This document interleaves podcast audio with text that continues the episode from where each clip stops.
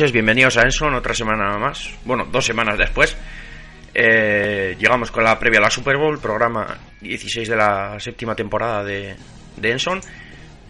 Yo soy Héctor Castresana y hoy eh, contamos, lamentablemente no podemos contar con Manu en Tisne por problemas de salud y esperemos que se recupere. Eh, contamos, como decía, con Manuel Moral. Manu, buenas noches. ¿Qué tal, Héctor? Muy buenas noches. Aquí estamos a darle unas pinceladas a, esa Super Bowl número 49. Eso es. Eh, bueno, eso se me olvidó decir que, que estamos en el resumen de la Super Bowl 49, aunque sea una semana después. Porque, bueno, intentamos por ciertos. O sea, porque, porque queríamos, intentamos estar todos y al final no hemos podido hacerlo. Y al final no vamos a estar todos. Así que sido un poco lamentable. Pero bueno. Eh, después de mucha gente que ha hablado de la Super Bowl, pues bueno, nosotros obviamente no podemos dejar el gran partido aparte y tenemos que, comentar lo que pasó, aunque, fuese, aunque sea un poco más tarde. Así que nada, dejamos un poco de música y empezamos.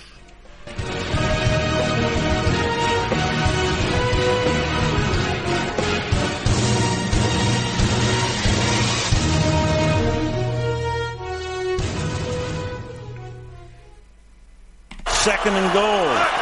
Baldwin sets up on the left. Play clock at five. Pass is intercepted at the goal line by Malcolm Butler. Unreal. Malcolm Butler, who almost made the phenomenal play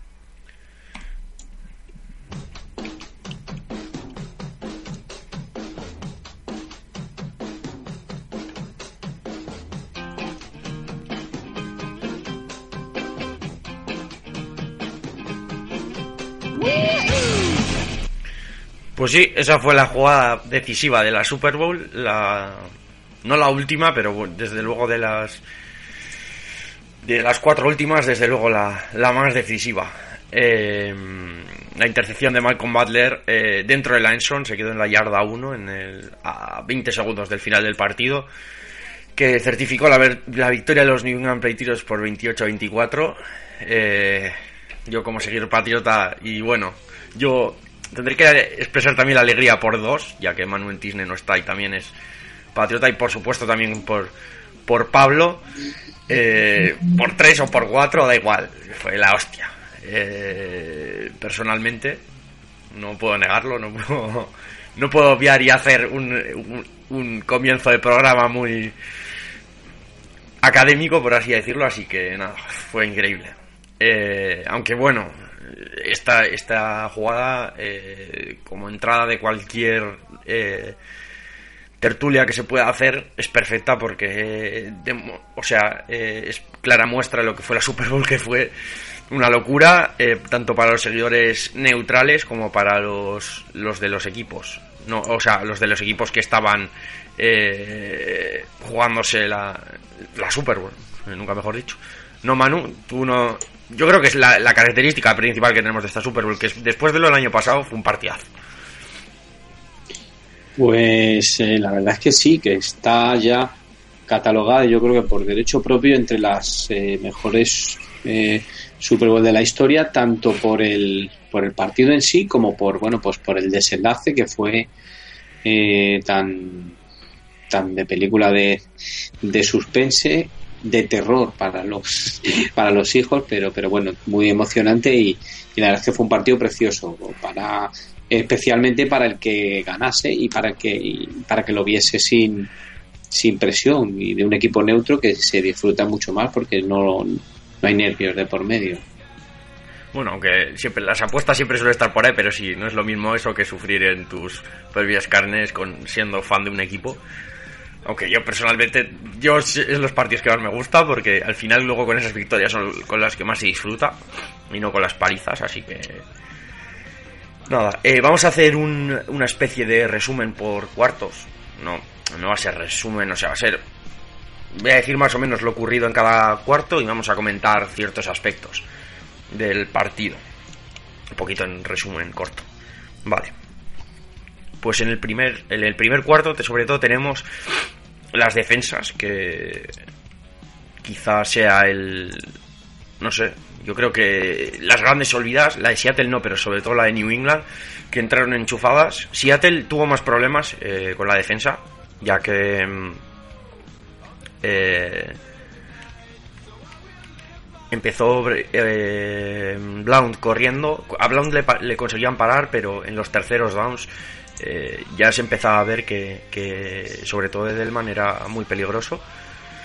Y New England un poco tenía más el timón del partido, pero, pero casi acabando el primer cuarto llegó la jugada que un poco eh, arrancó el momentum de los Patriots. Hasta ese momento el marcador iba 0-0, Brady llevaba un gran drive y, y en una buena presión de la línea de Seattle, la línea defensiva de Seattle, Brady lanzó un mal pase que lo es interceptado por Lane y da un poco una bombona de oxígeno a los, a los Seahawks que a pesar de, de conseguir mantener el status quo eh, hasta ese momento, pues eso iba a acabar eh, en tres o siete puntos de, de, casi cualquier manera. Además, no sé si esta temporada en la, en la Red Zone eh, los Patriots habían anotado siempre, ya sea a field goal o touchdown, así que era una anotación casi un poco segura y, y, lo consiguieron librar. Lo que pasa que también derivó en la, en la lesión de Lane, que es un poco la película del primer cuarto, Manu.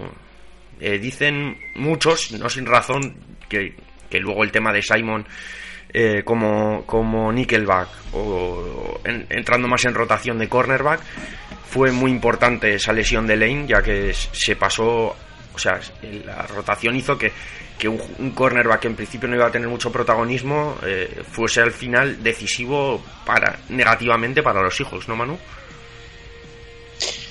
Pues la verdad es que sí, que yo creo que el destino ahí jugó su, su papel y, bueno, pues en, una circunstancia adversa cuando, cuando en New England, pues bueno, parecía que por ahí se le podía ir un poco el partido al tener que meter a ahí a un jugador que apenas había, había contado en la temporada y bueno, con una historia personal de, de llegar a la liga pues poco menos que de carambola, bueno, pues al final terminó siendo el jugador decisivo de, del partido y, y, ha entrado en la historia por, por méritos propios. Eddie, la jugada que protagonizó.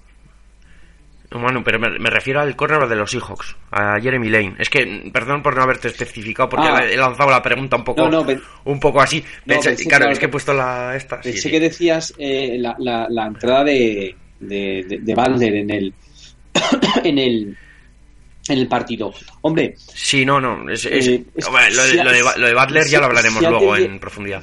Sí. No, no, perdona. Dime, dime. Sí, sí. No, no, que eso, que ya hablaremos de, de lo del tema de Butler, lo hablaremos, que bueno, ya se ha hablado hasta la saciedad y se ha sacado, yo creo que van a salir hasta tesis eh, doctorales sobre, sobre la intercepción de Butler y, y el mal play calling o no buen play calling de, de, de Pete Carroll o bueno, eso, eso te... todo todo lo que conlleva eso, eso que, que, eso va ya te digo que es que va a tener van a, lo van a estudiar hasta los niños cuando yo que sé saliendo de eh, en high school. Lo van a tener que estudiar porque vamos es, va a traer mucha cola. No solo ahora sino a partir de ahora también ya hablaremos de ello Sí. Sí, te referías pero a. Lane, además, ¿ves? además hay que decir una lesión. No, no, Manu, una cosa. Que, vale, vamos a ver, fue una, una baja importante. Eh, Jeremy Lane, que fue. ¿Cuándo fue la lesión? En el. Sí, en el primer cuarto. En el, en el primer cuarto. En el primer, sí. Ah, yo pensé que era al principio del segundo, el primer cuarto, pero. pero no, no, en el primer cuarto fue más o menos quedando dos minutos, ya digo, del, del este.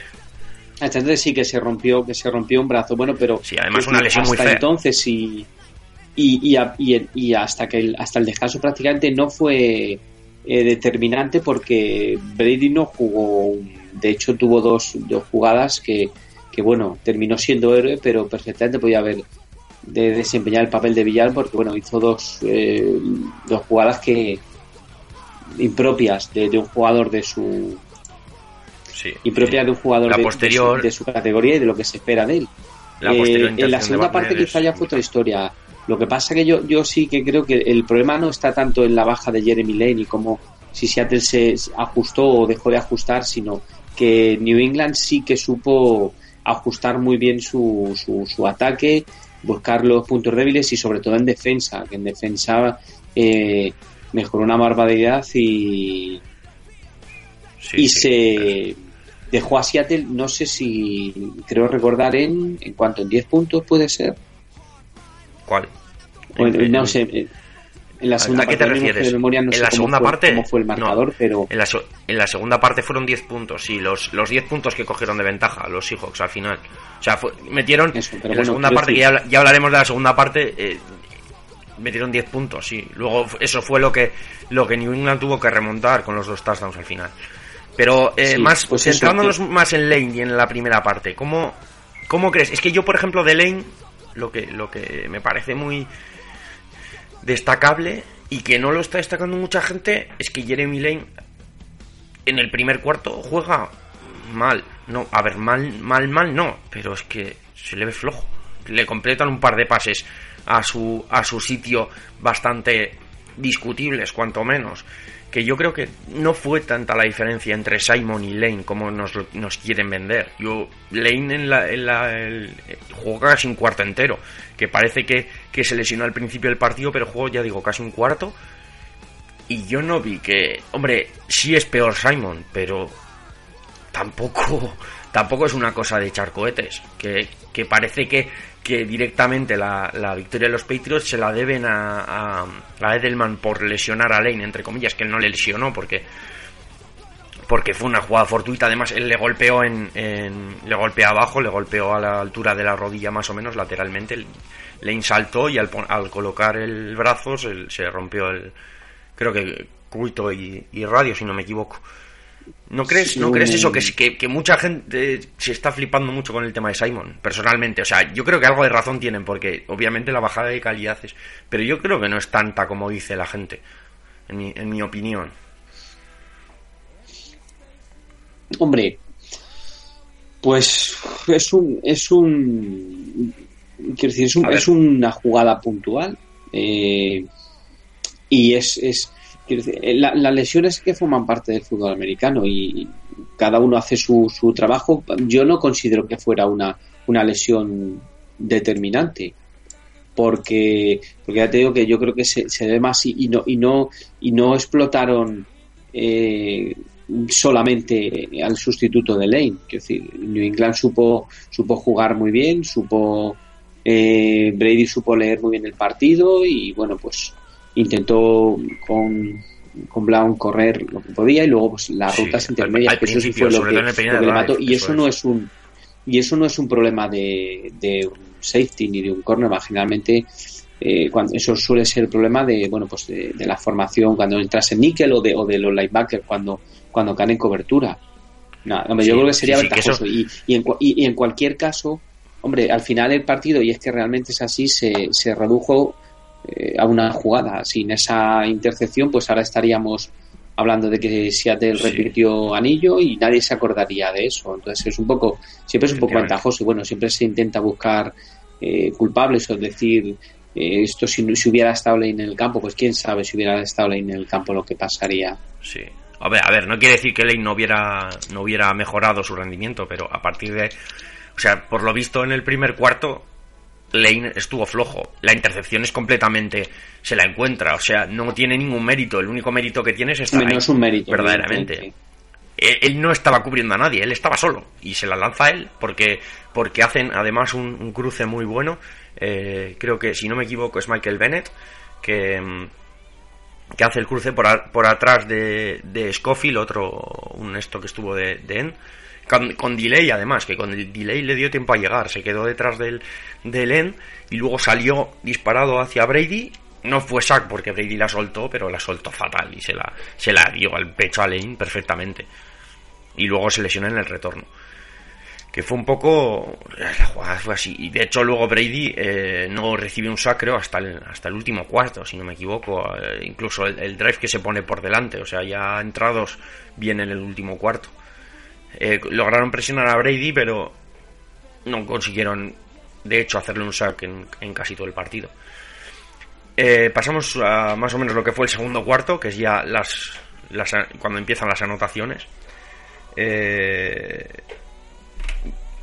siempre la iniciativa la lleva siempre New England en el marcador en este en este segundo cuarto pero consigue anotar un touchdown el primero. Eso creo que no lo tengo apuntado por aquí pero consigue eh, anotar un touchdown en el, en el segundo cuarto ya eh, capitalizando un poco el, este. Si no, es que no he abierto ni el este. Eh, eh, ya digo, el, la inercia positiva que tiene, porque New England sigue con ese dominio. Eh, Seattle tiene muchas menos yardas en ataque, mueve mucho peor el balón. Eh, va a estrincones, a blitz play sobre todo. Y que ya hablaremos también de. Bueno, podemos hablar ya de, de, Chris Matthews, que es el, el receptor que sale de la nada prácticamente. eh, que era hace dos, hace dos meses, eh, estaba trabajando en un footlocker de, de, de dependiente. eh, así que fue un poco.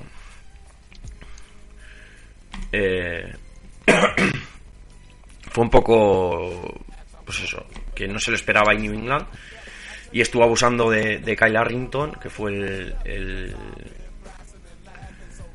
el el que le estuvo cubriendo al principio. Ah sí el primero es el, el primer touchdown es de Brandon LaFell en una en una ruta de slant que un poco cuando cuando Seattle empieza a ajustar esos pases cortos que le estaban machacando eh, Brandon LaFell hace una ruta un poco más larga y les pilla Luego viene el touchdown de Lynch en el, en el drive siguiente, que, que viene precedida de una, una recepción muy larga de Matthews y que Lynch entra, pues eso, con la cabeza para adelante. Ya sabéis cómo, cómo Lynch cómo corre por medio en, las, en corto yardaje, que es una, una bestia. Luego viene el touchdown de Rob Gronkowski, que eso es otra de las claves. Y eso lo hemos comentado un poco antes, Manu, el tema de, lo, de cómo supo leer el juego Brady y saber cuáles son los, los matchups. Eh, que es un- el matchup con un Sí, sí, linebacker. y saber claro, Brady lo ve perfectamente y, y lo hace. Y luego el touchdown en, en muy poquito tiempo.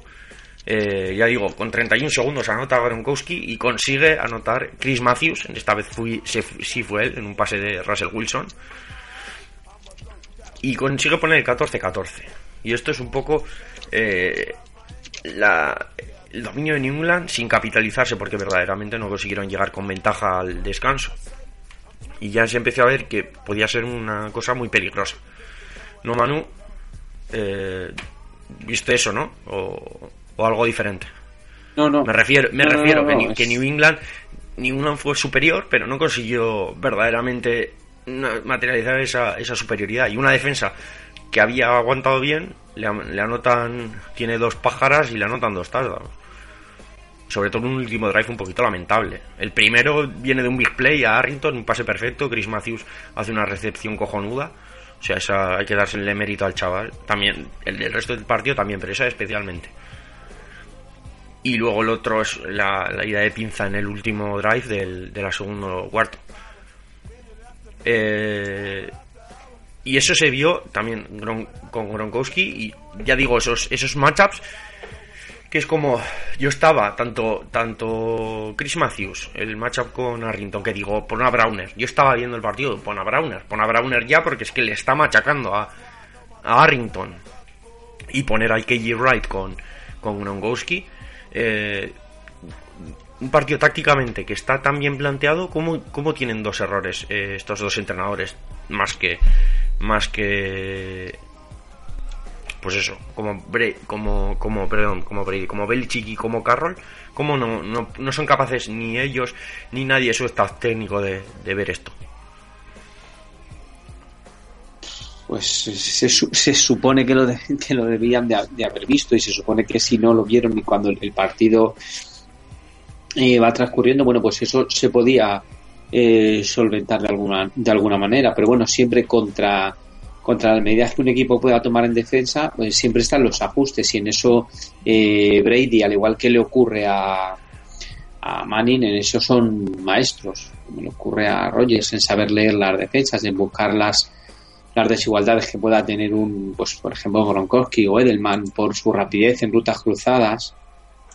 Eso no se puede, quiero decir, se puede eh, en el inicio de la jugada intentar eh, prevenir, pero una vez que, que estás en la línea y un quarterback hace las lecturas y cambia eh, rutas de, receptores y acaba modificando emparejamientos, bueno, pues ya no es tan fácil ajustar por una defensa. No te digo nada si ya si, si haces una defensa sin Haden,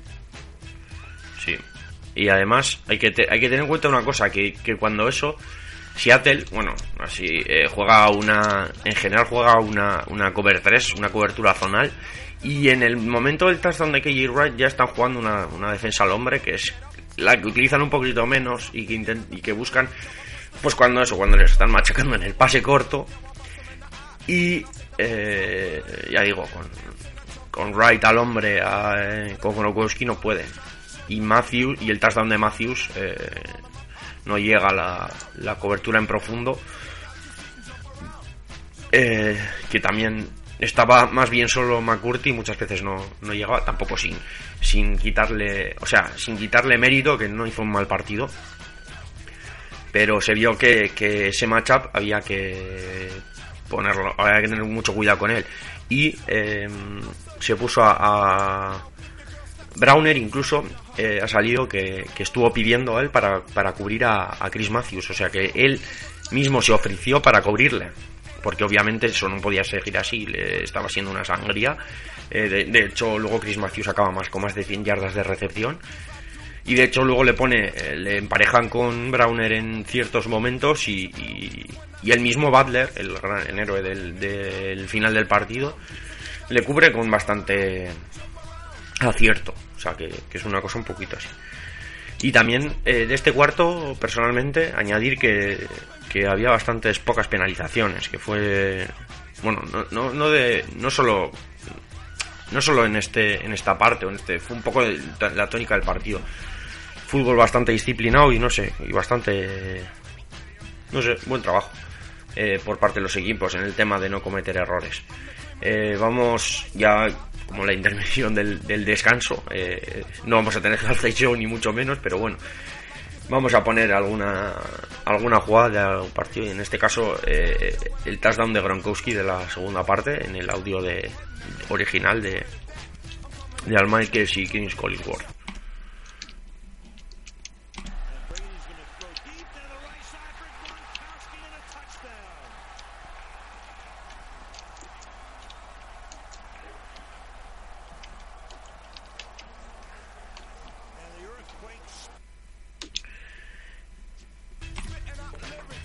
Y pasando ya al, al tercer cuarto, eh, empieza Seattle su festival. Obviamente, si alguien creía que Seattle no iba a tener su momento en el partido, lo tiene, eh, encadenando dos buenos drives eh, desde bastante profundidad en el campo. Uno con un, con un field goal de, de Hauska y otro con Doug Baldwin, con un pase de tres yardas de Russell Wilson.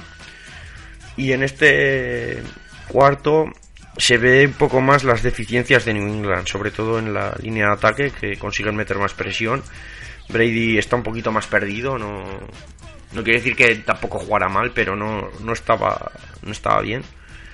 Eh, incluso hay una, un error grave en línea de ataque de Dan Connolly, que no hace una ayuda a Stork necesaria porque bueno, tiene el, tackle en el otro lado, hace un cross, viene hacia su lado y le dejan uno contra uno contra Stork y le hace un holding que vamos, es que le agarra por detrás como si, como si le estuviera aplacando directamente. Eh, y también en este cuarto se da la... Creo... No, no, no, no, porque esto es, este es del, último cuarto. Eh, y eh, el touchdown de Baldwin, Manu. Ese supongo que te acuerdas bien porque ese, pase touchdown de, de, Baldwin que hemos eh, que, bueno el, árbitro hace como como duodécimo jugador de Seattle y no la gente en las gradas y, consigue con eso te acuerdas no te acuerdas cómo fue sí. El, la ayudita del árbitro. Bueno a ver el árbitro en sí no lo hace voluntariamente pero involuntariamente también le ayuda a dar Baldwin a quedarse solo que fue encima cuando hizo la eh, Sherman la famosa, el gesto del 2 y el 4 pero bueno pero siempre nos quedará la duda de, esa ruta del, del defensor si hubiera podido correrla sin sin interferencias, a ver qué hubiera pasado. sí, sí, fue un momento gracioso.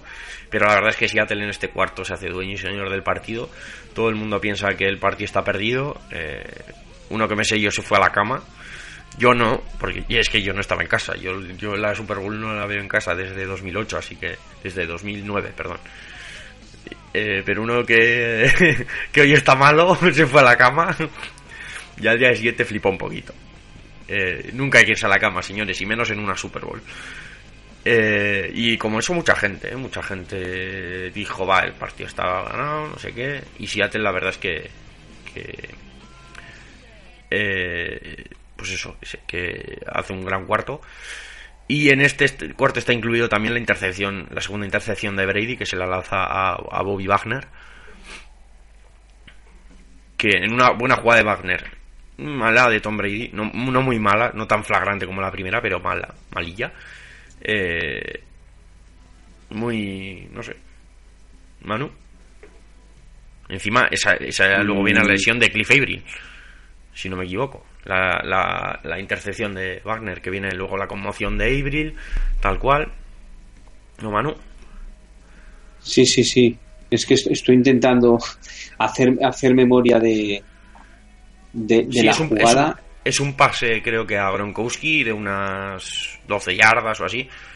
Eh, y que Wagner está, está cubriendo zona eh, pero bueno, le viene el pase y, se cruza en la, en la ruta de, de Gronkowski, perdón, iba a decir Goskowski. Sí, Esa, sí, realmente esa jugada es, no, no, no terminas de saber si es eh, eh, acierto del, defensa de que se anticipa la lectura o es un pase un poco mal un poco mal lanzado de, de Brady. ¿Tú qué crees como patriota? No, yo creo que el pase no fue, no fue buena decisión, pero tampoco, ya digo, ya he dicho que no es un pase por el que se le pueda condenar a Brady. Sin más, es un pase además no más o menos No porque sobre todo al final la historia terminó bien y luego en el último en el último drive y en el último cuarto sí, sí, pero no, no, me, no me enfade mucho. Yo, yo seguía, eh, cuando eso era el el 14-17 está en el marcador. Cuando eso está tranquilo todavía. Intercepción de Brady, no pasa nada. Tranquilidad. Que la segunda parte son las nuestras. Tranquilidad. Yo estaba... un colchón ahí de, de 10 puntos, que no fuese el partido mucho más allá, pues bueno. Sí, bueno, a, a 10 llegó. Diferencia, si hubiera ampliado, que eso ya hubiera sido más difícil ya remolque. Sí, sí, porque, bueno, con, con 3, 3, o sea, con 4.54 que se anotó el, el, el, el 14.24, que ahí ya un poco el cagómetro ya apareció. Yo estuve súper tranquilo todo el partido, hasta ya, digo, el, el touchdown de Van Win con la ayuda de. Bueno, no voy a, no voy a insistir en lo de al referee porque es una lanza del juego, sin más. O sea, tampoco. Además, Doug Baldwin luego eh, reconoció que buscó el bump del árbitro, o sea, decir, la ruta por al lado del árbitro para que, para que Reddy se, se chocara con él. Pero me parece válido, o sea, si él lo pensó así y lo hizo así, no es ilegal hacerlo. O sea, yo me refiero que es como como lo igual un poco como los pick plays no que, hay que son alegales que, es, que como que no está muy bien visto pero bueno se hacen total entonces, eh, tampoco se le puede condenar a, a, los hijos si ya anotaron el touchdown por eso, pero yo hasta ese momento estaba tranquilo. Y luego digo, va, pero bueno, se puede hacer todavía. Si a Baltimore le remontamos 14, a esto se le puede remontar 10. Está un poquito así, pero bueno, dijo, va. Ahora, ahora, sacamos, el, porque tampoco Seattle tampoco dio la impresión de quiero decir cuando los dos equipos fueron mejores uno que el otro ninguno dio la impresión de ser eh, soberanamente mejor y, y, tener una y, con suficiencia aplastante. New England fue mejor, pero no, consiguió sacar mucha ventaja. Porque New England y cuando fue, fue, fue mejor, que parecía que se iba el partido, se fue 10 puntos arriba, lo cual tampoco es que fuese nada de, del otro del otro mundo. New England lo que lo que jugó es a controlar el juego, no a controlar el marcador, me refiero. Eh, New England lo que quería era el dominio del juego no quería coger, hacer sangre y meter 30 puntos. Tampoco lo iba a conseguir fácilmente. Contra Seattle no puedes jugar así. Pero fue así. Y Seattle fue a tronquipicones. De hecho, vamos a hacer una pequeña esta de los drives de Seattle, ya que tenemos ya todas las anotaciones, porque a partir de ahora eh, Seattle ya no vuelve a anotar en todo el partido. Pero tenemos el, el, el touchdown de, de Marson Leach, que sí es un sí es un drive largo, pero es el pase largo de Matthews, este que hace como de cuarenta y pico yardas, eh, con Arrington que le pega la, primera buena quemada. Luego, eh, otra vez, Chris Matthews, que, va a big se va a big plays, o sea, no, no consiguen un juego consistente, simplemente eh, van a big play básicamente porque, porque el drive dura 31 segundos. Y New England pues se hace una, una, una cacao mental increíble. Y en el segundo, en el, en el tercer cuarto, entran bien en el, hacen el primer drive, que es quizá el mejor drive del partido que hace Seattle, porque ya digo, no han trompicones, y, y luego el, touchdown que viene de la intercepción de, de, de Bobby Wagner, que llega también la lesión de Cliff Rabel, que se dice que también, para mí, que es mucho más, me pasa igual que en el otro, o sea, se está dando una importancia para mí desmesurada eh, al tema de, de, de. Porque sí que presionó a Brady, pero tampoco, ya digo, no se consiguió ningún sack. De hecho, el único sack que se consigue es después de esto. Que, que el autor es, a ver si lo puedo pillar por aquí. Box score. Eh, el último lo hace, ya digo, al final. Eh, el- en el último cuarto me refiero, el, el sack, que lo hace. A ver, ¿dónde está la defensa? Aquí. Eh. Bruce Irving lo hace, cierto, ahora me acuerdo, ya me acuerdo qué jugada era. Hace Bruce Irving en el, último sack. eh, que es luego al final, que bueno, ya. Luego hay un incidente al final del partido que está implicado, el mismo Bruce Irving. Eh, y eso, que es que. ¿No crees que.? que o sea, y, y hablando también del tema de Simon y. Y bueno, Simon, de la lesión de Lane, que Hombre, Cliff Avery obviamente es un gran jugador, pero es que estamos, yo creo que estamos en las mismas de que se le está dando una importancia que no. Si se hubiera lesionado, por ejemplo, Marson Lee, si se hubiera lesionado Russell Wilson, pero estos jugadores fueron eh, jugadores de rol, o sea, no fueron ni mucho menos decisivos en el partido, ni Avril ni, ni, ni Lane hasta que, hasta que se vio. Entonces, además, eh, tengo que añadir también que me parece muy lamentable que un jugador de defensa en un retorno de intercepción tenga una conmoción cerebral. Es un poquito... No, no, le voy a criticar por ello, pero... A ver, hijo. Y lo sé con conocimiento de causa, es decir, yo sé lo que es que haga una intercepción y tener que salir a bloquear. Y que... Y que es que en, una, en ese tipo de jugada, o sea, me, me cuesta mucho. Ya he visto el golpe y es, y es de conmoción perfectamente, pero Hijo, es que no sé qué hace. en serio, no, yo no sé qué pretende en esa jugada, no sé qué. No entiendo nada. O sea, hace un poco, para mí hace un poco el tonto Avril en esa jugada, pero bueno. Ya digo, opinión, opinión personal. Aunque lo puedo decir que es conocimiento de- con conocimiento de causa, que yo sé lo que es. Ya digo, bloquear en una. Esta, aunque no, obviamente no a este nivel, ya me gustaría, pero. Pero para mí hay que hacer primo un poquito el amigo Avril en esa jugada. Pero ya digo, para mí, eh, una está desmesurada. Y parece que Seattle, como decíamos, ya tiene el partido, ¿no, Manu? Pues aparentemente era eso, parecía que el partido que el partido estaba cerrado, todo el mundo contaba con que ahora iba a ser cuando la defensa de Seattle iba a dar el paso al frente y terminar de cerrar el partido, pero y ahí te Pero llega el cuarto cuarto, efectivamente, en el que se decían los partidos, porque si no, se, se jugarían tres cuartos. No se llamarían cuartos, se llamarían tercios, como en hockey, o tiempos, sin más. Los tercios quedan muy mal, mejor tiempos. Pero bueno, el cuarto también hay que jugarlo. Y. Y fue un show de New England. Eh, el primer drive de New England no es bueno, pero se, se empieza. Ed- Edelman no se había desenchufado, pero empieza a hacer recepciones muy decisivas, como la de Chancellor. La, la- la leche que le mete es brutal. No, Manu, ¿te acuerdas, no? De la leche de Chancellor. Que corre, corre Sí.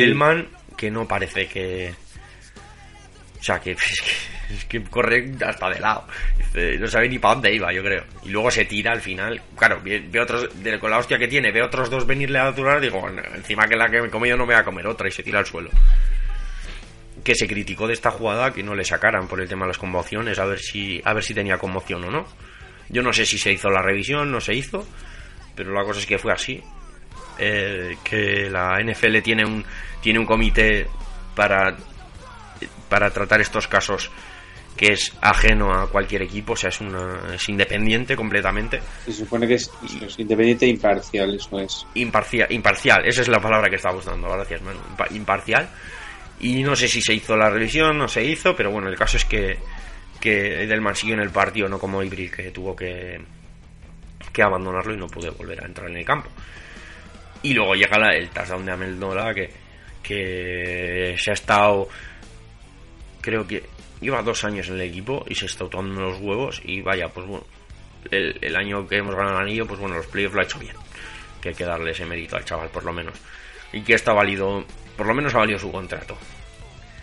Luego otra vez la defensa excelsa para Seattle. Y eh, llega otro drive fenomenal que se combina con un touchdown de Edelman. Y que pone a New England por delante a dos minutos del final.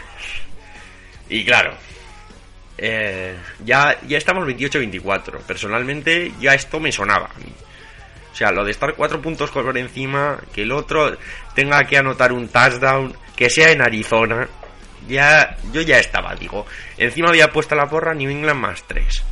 Y digo, yo siempre, o sea, yo con los que con los que hago la porra siempre, y lo tengo que decir, es que siempre, siempre peleo la porra hasta el final, pero siempre la pierdo. Nunca he ganado la, nunca había ganado la porra. Esta vez sí la gané, porque claro, os he dicho que New England puse New England más, no más 3, no más 4, perdón, que es, que es el resultado que, que, fue al final, que fue New England más 4. Decir que si hubiera puesto New England más 3 también me lo hubiera llevado, pero bueno.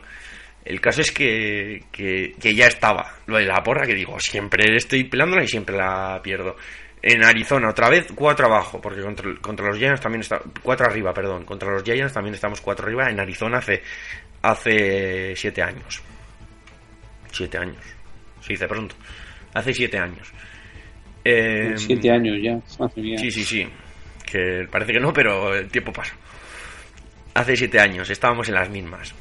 Eh, con un cuarto un poco cuestionado, porque no está cuestionado Wilson, pero como que no es tan top como los tops, ¿no? Entonces, bueno, Seattle era, o sea, perdón, Eli era una mierda directamente, todo, nadie le quería, vaya mierda, eh, está por ahí por la defensa, nuevo paquete.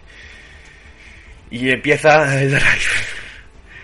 Pim bam, vemos que los paramos, como hace siete años, vemos que, que en una jugada vuela el balón muy largo, y se coge de una manera muy extraña, como la del casco. Digo, vaya, ya está. Digo, nos van a dar, pero vamos. Joder. La coge. Eh, o sea, la coge. Eh, este Chris Matthews, el héroe hasta ahora de la. No, perdón. Kers, perdón. No es Matthews, es Kers. Que lo toca cuatro veces en su cuerpo antes de cogerla. Tres de ellas no, cuatro no, cinco veces, tres de ellas con las manos. lo toca tres veces con las manos antes de la vez que la coge definitivamente. Porque eh, salta, salta Butler, le toca la pelota y le cae encima. O sea, es, es que no pasa nunca en la vida. Pues le cae encima, la coge y se queda en la yarda. En la yarda 5 con un minuto más o menos. No, un minuto, un minuto minuto 20 aproximadamente. Hace una carrera Lynch, se queda una yarda. Y el tiempo corre. Y aquí viene ya el, final, que es apoteósico.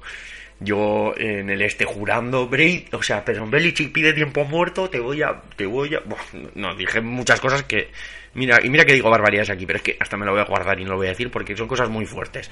Pero ahí me acordé de todo su árbol genealógico desde hace siete generaciones pide tiempo muerto, que nos van a dar, que ya varás Lynch, que nos va a destrozar, que no sé qué. Buah, estaba ya muerto. Yo creo que ni estaba mirando el este. De repente, quedan 20 segundos y pase de Russell Wilson, se la lanza a Ricardo Loquete, que, que ya sé que no es Loquete, es Loquet, pero bueno. Para mí es Loquete, porque es, es gracioso así el nombre.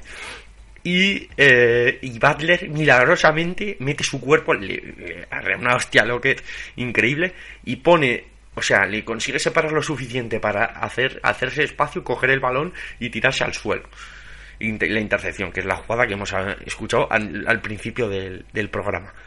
Y ya, pues, pues salté, sentí una botella de Coca-Cola, un esto, digo, qué locura, esto es la leche teníamos el, eh, tenía a New England el partido prácticamente perdido y, vino la jugada solo el, que se escribían eh, tesis doctorales durante muchos años. Eh, se criticó mucho que bueno que la defensa de Seattle quizá tenía que haber aguantado un poco más, que permitió 14 puntos en un cuarto. Que muchas cosas, o sea, que, que, fue al final un golpe de suerte, que digo yo, pues qué cojones era lo de Kers, porque vamos, que te caiga el balón encima en, una, en un pase deflectado del cornerback, es la hostia. Eh, en fin, fue un cúmulo de, de cosas que, que es increíble, que es para escribir una película y, es el claro ejemplo de que la realidad supera la ficción. Manu, ¿cómo lo viste? ¿Cómo se ve eso desde un punto de vista neutral? Eso, eso es lo que pues, quiero saber. sé muchas cosas, pero ¿cómo se dice desde un punto de vista neutral? Este partido, este partido a mí me pareció un, un como, como un eclipse. Es decir, todos los, dos equipos eh, vieron el sol y vieron y, les, desapareció. O sea, Seattle empezó, empezó completamente eclipsado y New England viendo la luz, luego las tornas se cambiaron y así fue el partido hasta que el eclipse final lo tuvo para mí Pete Carroll, que bueno, como tú bien has dicho, habrá tesis y habrá debates y tal. Yo creo que, que Carroll simplemente le regaló el partido a, a New England con esa decisión. Con eso no quiero decir que, que New England no, haya, no mereciese ganar, todo lo contrario, porque bueno, al final terminó sumando más puntos que, que, los hijos que, y destronaron al campeón y llegaron, lo cual yo creo que ese era su objetivo, que es cuando siempre un equipo mm, se puede considerar, no voy a decir inferior, sino no favorito, bueno, pues la idea que yo siempre sabe cuando resumo los partidos es llegar al último cuarto con opciones. Y eso fue lo que hizo New England, llegar al final del partido con, opciones. Y luego, bueno, pues eh, bien es cierto que Seattle eh, se presentó en posición de, de ganar eh, con una jugada muy de carambola y yo creo que ya su, su, su cuota de suerte se había gastado ya la semana anterior en, en el partido contra, contra, contra Green Bay. Y bueno, pues aquí ya fue el, el ya el, la, ya la, cuadratura del círculo, el llegar ya, decir, no puede ser que un equipo te da tanta suerte como la que tuvo en esa recepción final que, que les puso en disposición de, ganar el partido. Y bueno, pues, pues luego, bueno, pues una decisión para mí bastante desacertada de Carroll, que pues ya ha reconocido que pero probablemente la peor eh, decisión técnica de, de la historia de la Super Bowl. Ah, pues y New England, bueno, pues que supo que supo aguantar, que supo jugar muy bien la, la, jugada con el personal correcto y bueno, y que la jugada sirvió para coronar a, a un jugador salido de ningún sitio como bueno, pues como un héroe, como, como decía antes cuando, cuando me confundí. Eh, Manu, ya has dejado más o menos lo que, lo que piensas de la jugada, pero eh, unas cuantas cosas. Primero, obviamente, la jugada, ¿tú crees que se llamó bien o no? ¿O que, eh, por otra parte, ¿qué hubieras hecho tú? Y, y creo que tengo otra, pero bueno, da igual. Si me acuerdo, es que ahora se me ha, se me ha esto, pero sobre todo, ¿qué hubieras hecho tú en ese caso? ¿Qué te pareció? O, o, si la jugada estaba bien y necesitaba algo diferente. O, dinos cómo, le hubiera dado a Seattle la, la mejor probabilidad de ganar. Hay que tener en cuenta que es que se está obviando mucho también que Seattle, cuando está la yarda 1, queda un minuto.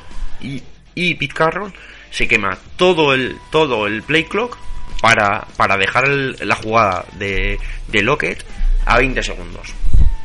¿Qué, hubiera, ¿Qué crees que hubiera dado a Seattle la mayor probabilidad de ganar? O sea, y cómo lo hubieras hecho tú, obviamente. Porque si tú lo que quieres es ganar, no, obviamente tú intentarías buscar la manera mejor para.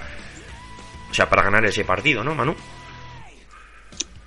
Hombre, vamos a ver, yo como siempre digo, empezando porque nadie tira piedras contra su tejado, con lo cual cuando Carroll hizo eso, porque él entendía que era lo mejor, pero hombre, lo que lo que mandan eh, los cánones a veces los experimentos pues pues yo creo que no que no procede ni en esta situación había que jugar con el con el manual o sea con el con la Biblia del fútbol americano que decía que en la primera jugada y puesto que estamos hablando que el balón estaba en la yarda cuanto en la yarda 1 o en la 2 en la yarda 1 estaba. Eh, en la yarda 1, es que en la yarda 1 es que puedes hacer, o sea, puedes hacer, mira, desde un sneak con, con Wilson, que podría funcionar. Eh, y, lo obvio que es pues una carrera con, con Marshall con Marshall en el peor de los casos si haces una jugada con Martial Link y no funciona, porque solo recorrer una yarda, estamos hablando de la, la, el, el, ataque de carrera número uno de la liga, que tiene que recorrer una yarda, quiero decir, por muy previsible que sea la jugada, es solo una yarda. Pues en el peor de los casos, si la jugada no hubiera funcionado, bueno, pues, pues pides un tiempo muerto y tienes dos opciones para lanzar dos pases. Ya la desesperada, pero para, pero primero tienes que ir a lo obvio. Es eh, jugar tu mejor baza y tu mejor baza cuál es bueno pues pues una pues, pues, pues, una carrera con Lynch. Y luego en el hipotético caso de que, de que, de que decidas que no que no corrige pasas hombre mandar en la, a, la línea de scrimmage eh, un, un slam es como de es que bueno pues intenta un pase a una esquina que si no funciona pues el balón se va o no sé. Yo, creo que no solo el hecho en sí de no correr sino la jugada de, ese pase hay alternativas. Eh, correr un, un, un slam ahí, no sé, a mí me chirrió muchísimo. Yo creo que ahí, bueno, pues pues arriesgaron mucho y igual que, la primera, que la un slant es muy arriesgado. Le salió bien, pues ahí arriesgó y no le salió y no le salió bien, le salió por eso, por eso te digo que, un pase siempre al medio en una situación de goal line que los jugadores están muy cerca los unos de los otros muy peligroso lanzar al centro que es donde más jugadores hay. O sea es, es, un poco y, que, y, que, además eh, un pase de ese, de ese tipo no es un pase como diría lo mexicano flotadito. Es un pase que tienes que tirar un pase fuerte que cualquier rebote porque el receptor no la atrapa, o sea, puede acabar en una intercepción igual, aunque no sea como en esta que fue un acierto del defensor. O sea, que es que fue una jugada muy, muy arriesgada, pero bueno, en la primera parte ya había arriesgado cuando en vez de conformarse con, con, los, con los tres puntos, yo creo que fue la primera, acabando la primera parte o acabando el, ya no me acuerdo si fue acabando el tercer cuarto, en vez de, en vez de no, fue acabando la, la primera parte, en vez, de, en vez de conformarse con los tres puntos, se fue a por a por un por un touchdown y le salió bien y, aquí pues bueno pues no tuvo no tuvo tanta suerte. Pues sí. Bueno yo obviamente voy a exponer lo que yo hubiera hecho eh, ya que Manu lo ha dicho. Eh, personalmente creo que la jugada no estaba del todo mal pensada pero el, el, el error más grave que comete Pete Carroll es infravalorar a Belichick y, me y, voy a decirlo claro, como lo hice yo. O sea, yo, yo os he dicho mi reacción y obviamente es completamente normal que pienses así en un principio porque todo el mundo pensaba así, pero es erróneo. Belichick ya sabía lo que iba a pasar. Entonces Belichick lo que hizo fue, además se vio perfectamente, que en la jugada ya tenía planeado perfectamente lo que iba a hacer en la siguiente. Hizo el cambio de, sacó a Ayers y metió a Butler, el que hizo la intercepción. Sabía perfectamente lo que iba a hacer Seattle sabía que Seattle no iba a pedir tiempo muerto y él sabía que tampoco lo iba a pedir y que Seattle se iban a volver locos. Y, y la jugada la tenía estudiada a la perfección y Butler ha salido y ha, salido diciendo que, sabía perfectamente lo que iba a pasar, que el balón iba a ir a Lockett y él lo único que tenía que hacer era eh, saltar la ruta como fuera, eh, cascando una hostia a Lockett o lo que fuese, e interceptar el balón. Porque, porque un pase incompleto no le vale. O sea, él sabía lo que tenía que hacer. Él sabía que tenía que conseguir el balón. Entonces, si hubiese sido Carroll, eh, para empezar no hubiera no hubiera hecho lo que hizo Carroll de decir no voy a correr. Si pones a, a, Russell Wilson en shotgun, no en pistol con el correr de detrás, sino en shotgun, con Lynch a un lado, Lynch, ¿cómo va a correr en lateral? En, un, en una jugada de goal line no puede correr en lateral. O sea, ya, eh, ya estabas eh, diciéndole al rival que no ibas a correr. Y ese es el gran error. O bueno, otro gran error es poner a Kers intentando hacer un bump a, a, Browner, que, ya se vio que el, intento fue absolutamente fallido. Browner eh, paró perfectamente a Kers y, y, y de hecho gran, gran culpa de la intercepción es de, de Browner. Entonces, yo creo que son errores. La jugada en sí, si se hubiera hecho adecuadamente, sí. ¿Cómo? ¿Cómo se hubiera hecho adecuadamente? Fácil, poniendo una formación de goal line con muchos jugadores de línea y buscar el pase, pero buscar un pase más seguro, hacia afuera en vez de hacia adentro, siempre. Y, y así, ¿por qué? Porque así, eh, o sea, si, si buscas, si lo que buscas es tener tres jugadas, La primera obviamente tienes que pasar. Si corres y pides el tiempo muerto, ya luego, ya luego el rival sí que va a saber que vas a pasar en todas. O sea, eso, eso, por esa parte no tengo ningún problema, pero la elección de la jugada para mí no estuvo bien. Tenía que haber vendido, que podía haber corrido, porque podía haber vendido la carrera. Claro, por lo Se vio menos que perfectamente podía vender la carrera. Podía haber vendido la carrera, simplemente poniendo una pistola, poniendo a, Lynch detrás. Lo mínimo para que, para que diga la defensa, hostia, que igual, que igual corren. Y encima, luego ya digo, lo de, lo de, lo de Kers intentando eh, hacer un mapa, porque fue, fue un intento fallido completamente, intentando hacer un mapa a Browner fue, fue, fue incluso cómico. Eh, es eso, o sea, la elección de la jugada es lo que me chirría. El pasar o no pasar. ¿Y quieres que te diga? Lynch, eh, cinco oportunidades, un touchdown en, en carreras de la yarda 1. O sea, las estadísticas tampoco están muy a favor de correr. Pero las maneras de hacerlo, hombre, tampoco, tampoco me hubiera, o sea, sin ningún problema, si hubiera corrido el Lynch, no hubiera puesto ninguna pega. Pero desde luego, esa, para esa manera de pasar, mejor correr directamente. O sea, olvídate de, de pasar ni hostias. Para, para pasar así, lo que dices tú, correr. Pero para mí, sí, podía haberse jugado un pase. Pero con una jugada un poquito más elaborada. Una jugada de gol line, no una mierda. Como fue eso, que era simplemente confiar eh, en que un receptor bloqueara un DB y hacer una ruta slant para justo pasar la línea. Ya está. Y con eso, sí, pero el rival también juega. Y no puedes, no puedes fiarlo todo a coger y rifar un balón, porque es rifarlo. Porque si un, si un corner salta a la ruta te puede interceptar. O un linebacker, lo que hemos dicho, están todos los jugadores muy juntos.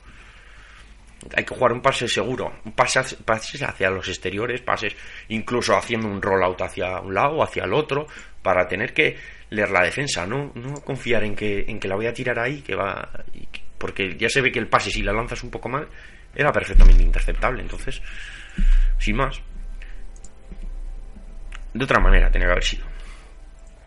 Eh, y para acabar con el partido, Manu, eh, las últimas jugadas. eh, todos pensábamos que pasará, que no pasará, porque claro, Brady no tenía eh, sitio eh, para hacer el nil.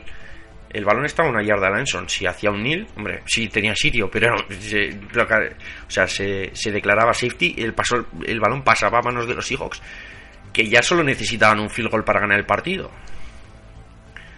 Luego viene también la- el tema de Irving, pero al principio, uf, hostia, yo también digo, ya- me, ya me dieron el dinero de la porra, digo, espérate, que todavía perdemos por menos y, la porra es nula, porque no había nadie, nadie que había prestado ese resultado. Y digo, "Uf, espérate que todavía palmamos. Y, y llega la jugada gilipollesca, que, que, que Seattle pierde los papeles ya, que están fuera de sí, y hacen la salida falsa. Perdón, la, el offside, salida falsa es de ataque. Hacen el offside eh, los Seahawks, eh, y luego viene la, los, los mamporros y los puñetazos y todo, que al final con el casco pues tampoco se saldó en mucho problema, pero. Sí, pero no- hubo, hubo una buena una buena aliada. La parte más de hecho, fea, hubo bueno. sanciones a, a Gronkowski y a, y, a, y a Bruce Irving, que fue el jugador expulsado por, por la por la trifulca. Aparte de otros, eh, ahí un poco de todo, eh, barra libre de leches y, y como la salida falsa ya digo, había espacio para ya que para que Brady pusiera rodilla y para certificar la, la victoria en la Super Bowl. ¿Cómo, ¿Cómo viste esto último? Porque es que Seattle ya se vio que estaban fuera de ya no, no regían cuando todavía podían tener una opción de, ganar el partido. Porque la, po- la tenían. Pues la, ten- la- realmente la tenían. Yo es que no. No, no me. no me disgustó mucho como, como, como jugó Seattle el último el último tramo del, partido, menos, menos la jugada esa que, que decimos de, de, de goal line. ¿Tú, ¿A, qué, a, qué- qué- a qué te referías con, con esa pregunta? ¿Cuál? ¿Cuál dices? Lo de, pero pero yo me esta- refiero después del, del este.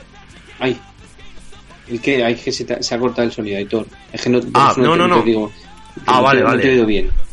Vale, vale. No, que simplemente que, que lo de- después de, de la después de, de, del no de la intercepción iba a decir del touchdown de la intercepción Ah, eh, ¿te que Seattle el- tuvo la, tenía la oportunidad de ganar es decir si, si Brady por lo que se pone rodilla y, y tiene que devolver el balón para, en el safety porque en el Ah, safety ahora recordemos sí, que si tú anotas no te un safety. Sí, si tú anotas un safety pues una torpeza, el rival te, da, ya, te da el balón a ti eh, ahí Sí. no, no que, creo que ahí nadie en Seattle tenía la cabeza suficientemente fría para, para saber que todavía tenían a lo mejor una mínima esperanza de lo que pasa es que ahí yo creo que ya fue bueno fruto de la, de la frustración hicieron el esa ese fuera de juego y bueno Un pues grave. el partido ahí eh, murió además de una manera un tanto fea porque bueno terminó en una en la pelea esa que, que decíamos que yo creo que deslució un poco el, el, el final del partido pero pero bueno yo creo que ahí no había nadie por supuesto ni los jugadores que son los que estaban ahí en el campo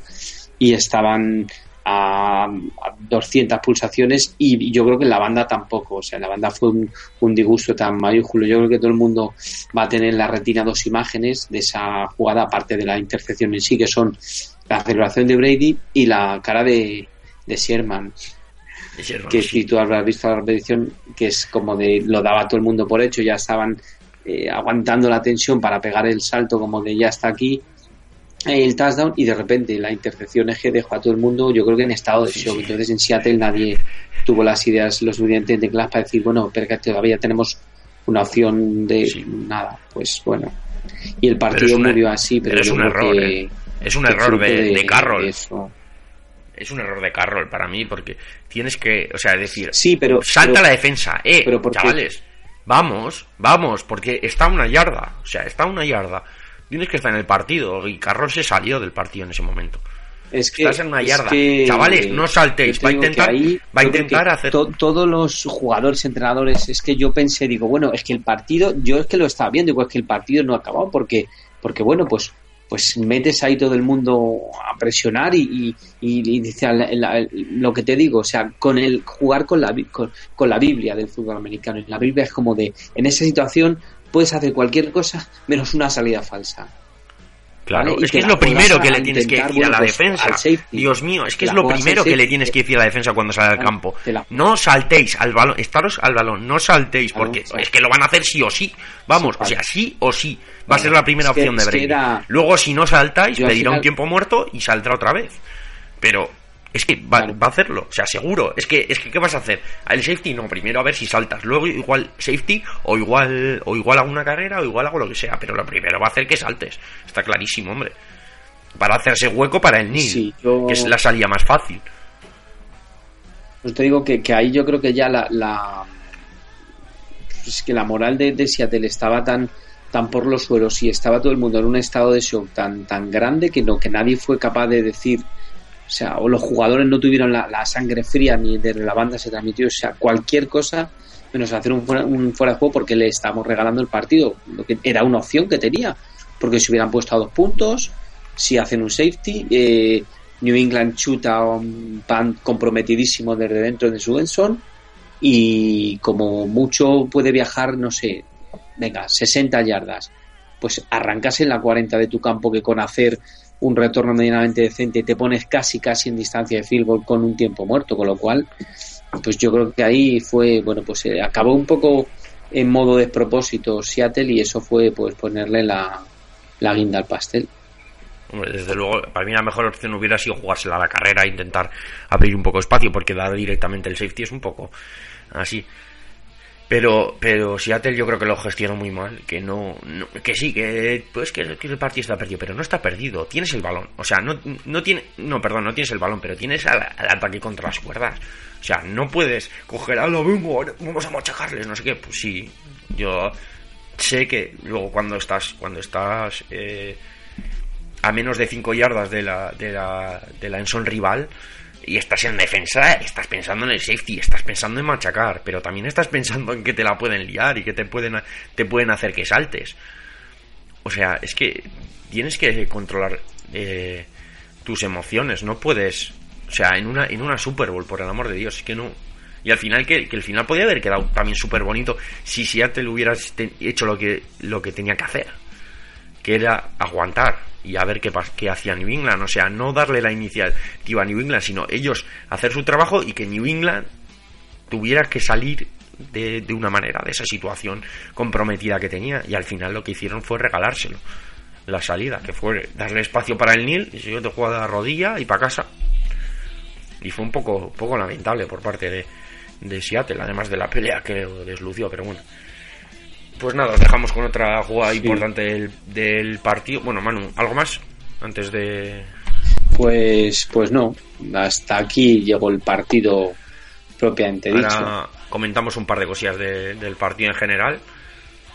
Pero bueno, eh, lo que es el resumen ya lo acabamos. Ya digo, vamos a poner una, una de las jugadas del partido para... Y ya hablamos de, de generalidades y cosas que quedan para la historia del partido.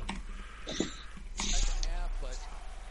two teams have played from behind during the entirety of these playoffs. No big deal. Second and goal. They fake. The lob wide open. Touchdown, Doug Baldwin.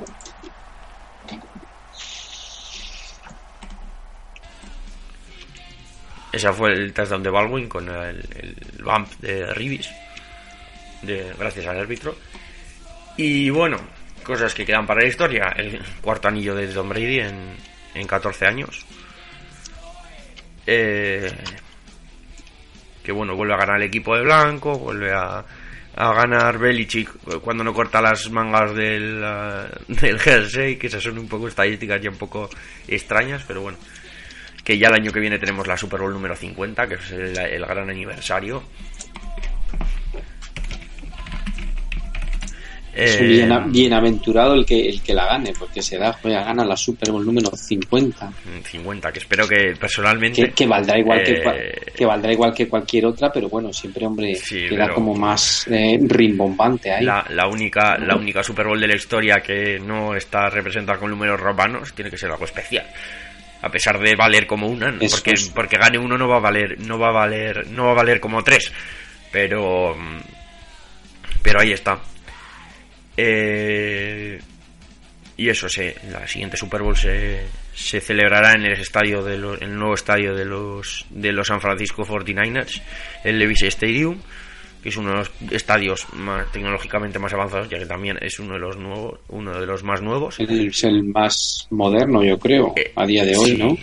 Sí, sí, es el último que se ha hecho, que dentro de poco se lo Sí, quitará porque el se, el de porque se inauguró esta, este, este año. Se- efectivamente se inauguró esta misma temporada. Eh, Vamos, este año, mejor dicho, esta temporada, al comienzo de la temporada 2014, con lo cual es, Eso es nuevecito, nuevecito. Ahora mismo Sí, solo le sí, podría superar el, y que los que los el 49ers futu- lo el futuro e hipotético partido que partido perdón el estadio que puedan que puedan construir en en, en Los Ángeles si es que al final se Sí. construye que parece ser bueno, que sí de momento el siguiente el siguiente más nuevo va a ser el de Minnesota. Luego ya veremos. El de Minnesota la Super Bowl se va a hacer dentro de tres años, creo. Dentro de dos creo que se hace en el Reliant Stadium de Houston. Y bueno, todavía queda eh, y hay más estadios proyectados. Eh, como ha dicho Manuel de Los Ángeles y demás. Y eso. Eh, bueno, New England, como he dicho, ya cuarto, que empata a la cuarta Super Bowl. Cuarta Super Bowl ganada. Que empata con los eh, Packers, ¿no? Si no me equivoco. Y los Giants. Que son los que tienen cuatro. Luego ya con cinco tenemos a, que tienen a tus Cow- a tus Cowboys Ah. y a los y a los. Niners y luego con 6 a Pittsburgh. Que bueno, ya dijimos, pero por, por recapitular un poco que son los, los equipos que más, más Super Bowls tienen. Tenemos uno con 6, dos con 5 y, y tres con 4. Eh, por haber hablar del debate general, que bueno, ya se ha visto que lo del de Flagate, que no hemos hablado, hace mucho que no hablamos de, de no, que no tenemos podca- podcast, así que y, y todo ese que es que siempre digo que no voy a caer, pero siempre caigo, porque ya me el tema de New England tramposos y todo eso me, me, toca bastante las pelotas. Ya sé, después de lo que se ha demostrado que el de Flagate hasta es que ha llegado a los extremos de decirse, Manu, que ya lo habrás oído, que, que los Colts fueron los que deshincharon los balones de New England. por el tema de Dickwell Jackson. ¿Lo has leído? Joder, Porque es que pues eso ya es. No, sí, algo, algo he leído, pero. Pero bueno, O sea, yo creo es que eso, cosa- eso está escribir- ya tan. Eso está ya tan contaminado que, que ya. Ahora yo lo, lo leía el otro día que era cierto que seguro que cuando se pasara la. La fiebre de la Super Bowl y la, y la intercepción y tal, y las posibilidades de que hubiera hecho esta jugada, no sé qué cuándo, volvería a la carga y desgraciadamente así ha sido. Y ha vuelto a la No, carga. pero lo de, pues lo de esto más es- teorías nació- eso salió el día anterior de la Super Bowl. más entonces es no sé yo es un poco darle vueltas a un absurdo yo creo que si, si eso Sí, sí, sí, ocurrió sí. Es que, es que eso, es que eso es lo que dice, to- NFL, lo que dice todo el mundo, pero yo caigo. y, Es lo que... y ya está si no, No, no, pero, pero es que es cojonudo porque además estoy preparando, eh, poco a poco estoy preparando un documento con un timeline de, de todo lo ocurrido eh, con el tema del Deflagate para que quede constancia de, de todo y, y además un artículo de opinión eh, unido a ello que solo publicaré cuando se cuando la NFL sancione o no sancione o decida que archivar el caso lo que, lo que fuese, o sea, el final del caso, vamos a decir, lo publicaré. Eh, y es un acúmulo de despropósitos. Hasta Dickwell Jackson ha sido detenido, que, no tiene nada que ver, pero es que, o sea, eh, ha sido detenido por no sé qué leches. no, no sé qué ha hecho el chaval, la verdad, ahora no lo tengo aquí, porque es que hay tantas noticias que ya es que se me olvidan eh, lo que hacen. Eh, ha salido eso, al final ha salido que se supone que un balón solo tiene tenía menos presión de lo esto y además que era el balón que interceptó de Will Jackson que lo inflaron eh, los desinflaron eh, los Colts a propósito. El vídeo que se supone que sale un, un, un auxiliar de Winnie llevándose los balones del cuarto a los árbitros a un cuarto secreto de los Patriots que está allí durante 60 y no sé cuántos segundos y que se supone que ahí es cuando deshincha los balones y no sé qué. O sea, unas cosas que desde el principio y con el, con el tweet de, de Chris Mortensen que salió todo el escándalo eh, y que también está, que es el, obviamente el principio, eh, es un cúmulo de despropósitos y una, una manera de, de contaminar, intentar, pues, no contaminar, contaminar es lo que has dicho tú para, para el este, intentar desprestigiar a una, a una franquicia que, que ha hecho historia y que, que el tercer quarterback que consigue cuatro anillos, o sea, es una cosa histórica y, y caer en la trampa fácil de que son unos tramposos, pues a mí me parece un poco lamentable. Y por último, para hablar del tema de la Super Bowl y la historia y no sé qué, ha salido también que se supone que los que, Jerry Rice usó eh, eh, sustancias ilegales para eh, en sus guantes o en su no sé guantes o no la verdad porque en esa época sobre todo en el principio pero vamos que para coger balones utilizaba sustancias ilegales eh, se echaban las manos en el- los guantes.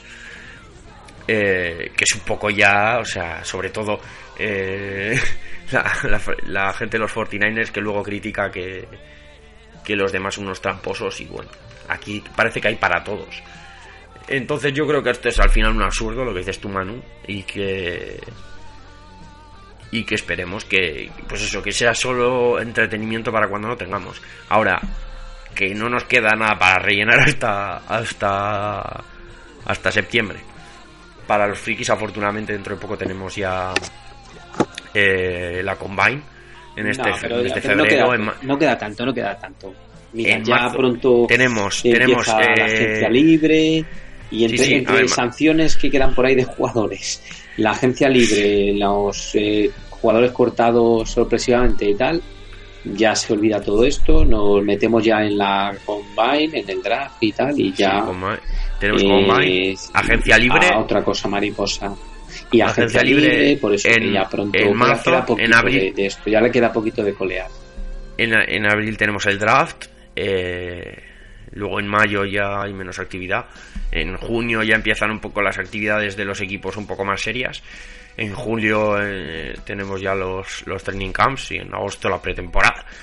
Así que bueno, más o menos entretenimiento más o menos vamos a tener para, para todo el mundo. Menos, ya digo, sobre todo después del draft, un mes vamos a tener de vacaciones y luego ya cuando empiecen las, las OTAs un poco y las OTAs, que son Or- Organized Team Activities, que también hay en, en, mayo, también hay. Pero son las que es un poco pachangueo, que van ahí a hacer físico y a, y a hablar de, de lo que han hecho en sus vacaciones. Eh, así que nada. Eh, ahora, pues nada, un último corte y vamos ya con, con algo de actualidad de la liga, aunque no hay mucho más.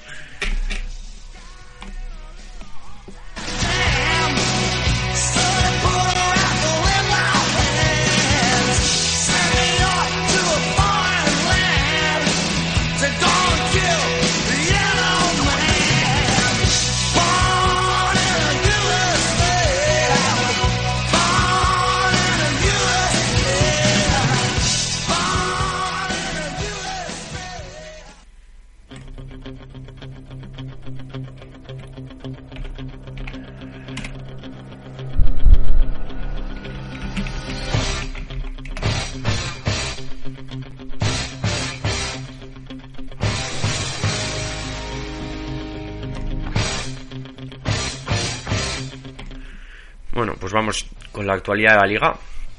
Ponemos eso porque, bueno, eh, ya nuestros queridos jugadores de NFL ya les está empezando a gustar eso de la off-season y liarla. Ya, han, sido- ya ha habido tres detenciones en, desde la Super Bowl eh, hasta cuatro días después, si no me equivoco, fueron ya tres detenciones de jugadores. Eh, de momento nada así muy serio, pero bueno, que ya ha empezado la off-season eh, y las movidas. Eh, lo primero, eh, hablar de Dan Quinn, el nuevo entrenador de los Falcons, eh, secreto a voces, pero bueno, que no se podía decir por eh, porque obviamente su equipo todavía estaba en lucha por la Super Bowl, estaba en competición y no se puede, pues eso, no se puede hablar de, no se puede decir abiertamente que había fichado porque se supone que su su cabeza y su toda su atención tenía que estar en preparar la Super Bowl, pero bueno, ya como se ha acabado la temporada, pues se ha, se ha anunciado. El coordinador defensivo de los de los Seahawks, como hemos dicho, eh, va a los Falcons de entrenador. ¿Cómo lo ves, Manu? Yo creo, he leído un artículo además muy bueno que, que habla un poco del estilo de, de Dan Quinn que le da a las defensas eh, y creo que, que en Atlanta tiene para trabajar porque de momento es un solar. Pues hombre, tiene mucho trabajo y Atlanta que es que es un equipo que se ha eh, destacado en la- en las últimas temporadas por tener un buen ataque, pues bueno, yo creo que este año su punto flaco ha sido su buena defensa y o sea una defensa y bueno pues vamos a ver ahí hay cómo reestructurar el equipo, eh, entrenador nuevo, mm, vamos a ver si si algo de la magia defensiva de, de Seattle se, se viene a, un poco a Georgia. No sé. Luego Sí, sí. esto, hombre, tiene, tiene trabajo por, por delante, pero... Pero, bueno, en principio la contratación para- parece buena, ¿no? Para poder... Sí, yo creo que tiene, tiene mimbres para poder hacer un, un, un buen equipo y sobre todo en, un- en una división que está muy, muy, muy igualada, que no es decir ningún equipo este año la, la, eh, ganó Carolina y ganó con récord negativo, con lo cual, bueno, lo mínimo que mejore Atlanta va a estar ahí peleando por todo. Sí. eh, y además un esto que... Que... mm, Pues que yo creo que es, que es la parcela que más, más trabajo necesita, ¿no? La de, la de los Falcons, la parcela defensiva. Que es un poco lo que... Pues eso, lo que, lo que hace falta trabajo, porque como dices tú, el ataque está muy bien. Eh, sí, Manu. ¿Ibas a No, no, no, sí, sí, sí, te oía, te oía. En, sí, sí, Vale. sí, en, ataque tienen eh, Steven Jackson, que, que, tal, que aportó, tienen más Ryan, tienen eh, Julio Jones, que tienen Watt, tienen un buen equipo en ataque, pero les falta les falta darle ahí ese puntito para, para poder eh, pelear por la por la defensa, por, por el título de la división, porque este año han estado ahí cerquita. Sí, bueno, sí, sí. Sí, no, bueno, de hecho, De hecho, este lo, año de hecho, lo, lo de hecho, lo han en ganado. el último partido jugando en casa. No, lo, ah, joder, contra Carolina, perdón, perdón, soberana perdón, perdón, perdón. Es verdad, de- lo perdieron contra Carolina. Carolina, sí, contra Carolina lo perdieron. Eh, vale, pues eh, eso es un, una de las una de las que teníamos. Eh, también tenemos otra que es bueno un corte que a estas alturas de temporada todavía no suele haber, pero bueno, que los, los Bears han cortado a Brandon Marshall y que no creo que, que tarde mucho en salir de novias, no, porque es, yo creo que es una pieza cotizada del, del mercado.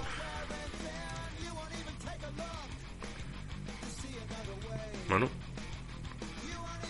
Eh, de- me decías, Sí, perdón. Marshall. Lo de Brandon Marshall, que estamos teniendo Ah, algún bueno, problemilla, eso, no sé eso es un, sí. eso, es un eso es un sorpresón para mí.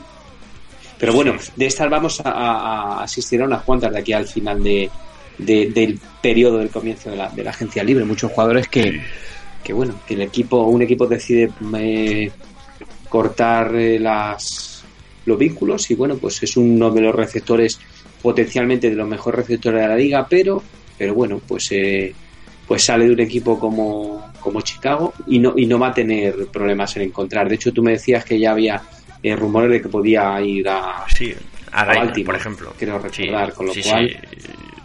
Cualquier equipo, vamos, encima precio saldo, vamos. Lo van a tener.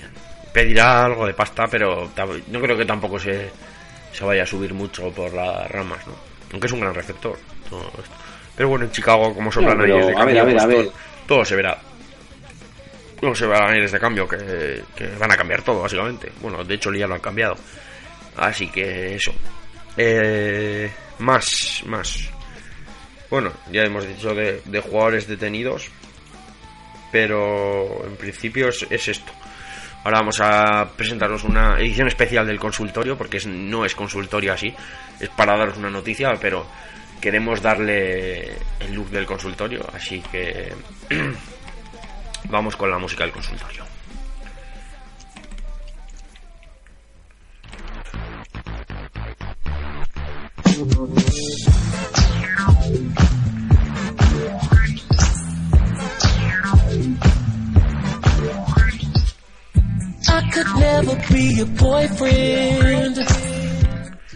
Bueno, simplemente es para darnos una noticia. Lo que pasa es que Manu nos va a contar unas cuantas cosillas sobre un personaje. Y es que, bueno, ha muerto el Sable, eh, un, un personaje importante de, de NFL Films. Bueno, de hecho, eh, si no me equivoco, es el padre de su creador, ya que, ya que el creador es el, el hijo, si no me equivoco. No, es que no es una historia un poco así, pero bueno, ya nos contarás tú bien, Manu. Y Vaya. eso, a la edad de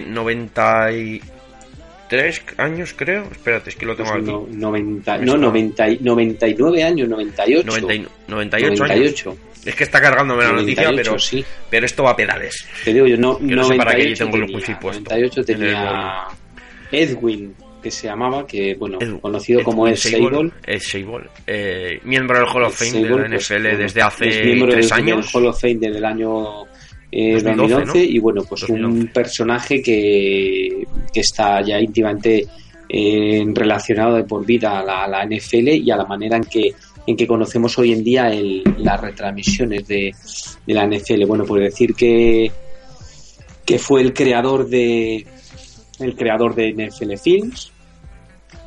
Eh, en un principio mm, no, no contrató la, la liga a esta empresa porque no existía, sino bueno, pues a una productora que se llamaba eh, Blade Motion, que en 1962 eh, la NFL contrató el, el, el Championship Game, o sea, el partido de campeonato del, del 62 entre los New York Giants y los Packers.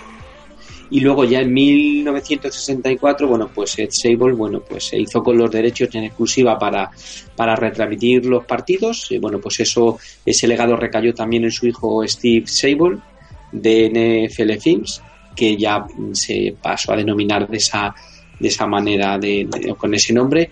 Y bueno pues eh, pues fue un pionero en cómo se retransmitían los los encuentros. Y bueno pues eh, a ellos se le deben innovaciones pues como el uso de micrófonos a los entrenadores a los árbitros a jugadores eh, añadir bueno pues eh, música famosa a los montajes de, de las películas de NFL eh, y la- los vídeos de, de, bueno pues de los resúmenes de y los famosos bloppers que hasta entonces era algo que era desconocido en el deporte hasta ahí los bloppers bueno pues estas jugadas eh, tontas estos errores estos eh, jugadas que nos provocan carcajada, bueno, pues a todos esos, Sí. a todas estas cosas se le deben a Ed Sable, que bueno, y luego su hijo, bueno, pues que continuó con, con el legado y bueno, pues construyó una empresa que hoy en día no se puede eh, hablar de la NFL sin, sin tener NFL Films en, en mente, de, bueno, pues que luego ha ido creciendo, bueno, pues con programas y con reportajes extraordinarios, así que bueno, pues este esta persona que nos que nos deja a la edad de 98 años y bueno, pues eh, pues hoy nuestro reconocimiento desde aquí porque porque todos hemos disfrutado de, de, su trabajo y, y, bueno y de las bases que sentó para lo que es el también el fútbol americano como lo conocemos. Sí, y, y para acabar, bueno, tú lo has dicho perfectamente, pero bueno, yo personalmente quiero recomendar dos cosas que, que eh, tiene Fenler Films, que son, que son dos joyas, que son eh, A Football Live, si no me equivoco es de NFL Films también, ¿no? Lo producen ellos. Sí, sí, sí, sí, claro, todo de la productora de, de Que es un Netflix, programa canal de, televisión. es de re- que- es un programa de reciente creación, tiene nada más cuatro temporadas que, bueno, repasa la vida en el fútbol de, de los personajes históricos de la liga. Eh, hay un montón de ellos, eh, cuatro temporadas habrán hecho como más o menos 35 así.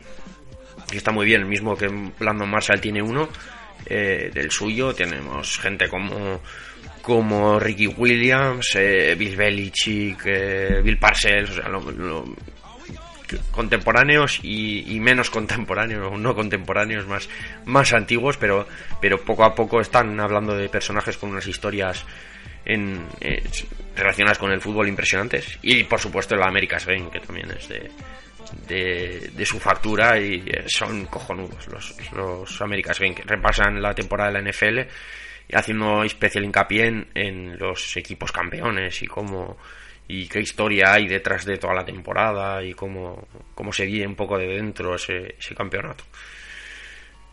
Eh, sin más, pues con eso vamos a acabar el programa. Dejamos un poco la música de, de despedida y, y eso, y vamos ya con la, con la despedida. Come away with the innocence and leave me with my sins. Eso ha sido el, decimosexto programa de, de Enson. Est- Esto ha sido. Eh, una pena que no puede estar Monument Disney, que es un poco. Y es un poquito ser injury prone, ¿eh? Está ahí. Esperemos que sea como Gronkowski sea pasajero y el año que viene lo tenga mejor, pero no. Es que la, vida de, de empresario es muy complicada.